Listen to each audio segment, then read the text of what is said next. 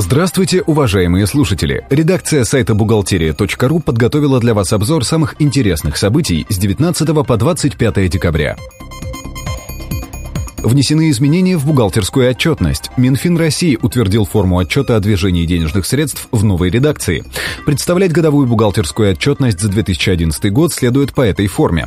Также внесены коррективы в форму бухгалтерского баланса и форму отчета об изменениях капитала, форму отчета о целевом использовании полученных средств. Все изменения в бухгалтерской отчетности уже учтены на сайте buchgod.ru. Россияне получат новогоднюю пенсию досрочно.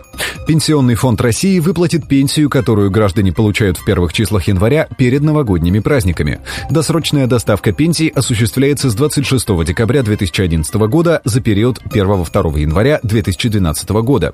Точное время зависит от конкретного региона. По данным Росстата, средний размер ежемесячной пенсии в октябре этого года составил 8289 рублей. В настоящее время около 40 миллионов человек получают пенсии пенсии, включая социальные пенсии и пенсии военных. Предпринимателей освободили от отчетности в пенсионный фонд.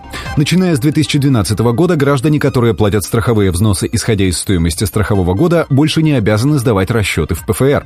Индивидуальные предприниматели, а также фермеры, адвокаты, частные нотариусы и другие лица не будут отчитываться за 2011 год. Остальные продолжат сдавать отчетность в пенсионный фонд. О том, как и когда нужно представлять отчетность в ПФР, вы можете узнать на сайте бухгалтерия.ру. Получить социальный налоговый вычет по НДФЛ можно при оплате своего обучения или обучения своих детей, подопечных, брата или сестры. Однако это правило не распространяется на супругов. Иными словами, супруг не может воспользоваться правом на вычет, оплачивая обучение своей супруги. Россияне предпочитают болеть на работе. По данным опроса Минздравсоцразвития, 28% россиян, несмотря на простуду, ходят на работу. Объясняется это ответственной работой, респондентам якобы некогда болеть. Еще столько же делают это часто, но по другой причине. Не хочется лишний раз брать больничный и терять в зарплате. Каждый пятый выходит на работу простуженным время от времени. Они полагают, что в отдельных случаях проще напиться лекарств и выйти на работу. Десятая часть делает это крайне редко, только если их отсутствие сильно подведет коллег. Наконец, 6% 10% не только всегда остаются дома, но и порицают тех, кто приходит на работу распространять инфекцию.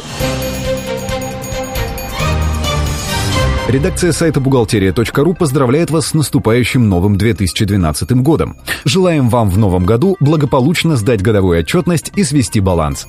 Пусть следующий год принесет вам отличных коллег и лояльных налоговых инспекторов.